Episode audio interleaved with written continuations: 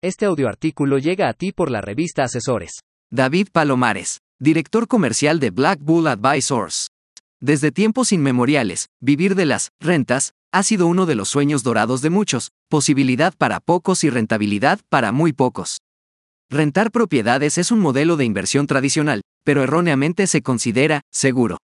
La pandemia nos enseñó que es tan vulnerable como muchos otros negocios, y frente a un escenario de altas tasas de interés y una inflación como la de 2022, que no se había visto en 40 años, un rendimiento promedio por rentas de entre el 5% y 8% anual resulta muy poco atractivo frente a otras alternativas más seguras, como los CETES al 11% anual o las acciones en la Bolsa de Estados Unidos con promedios de más del 20% anual a largo plazo. Los CETES, o certificados de la Tesorería de la Federación, son instrumentos financieros que emite el gobierno federal y vende a inversionistas, bancos y público en general, entre otros. Dicho de otra forma, los CETES son como pagarés, que el gobierno nos firma por prestarle dinero para sus proyectos.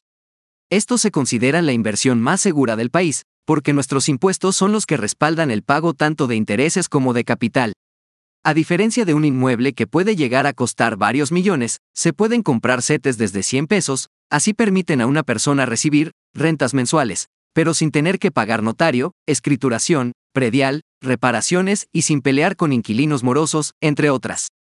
Además, los setes no tienen plazos forzosos ni penalizaciones, y se puede hacer retiros de cualquier monto, todos los días hábiles antes de la una de la tarde, y el dinero cae el mismo día.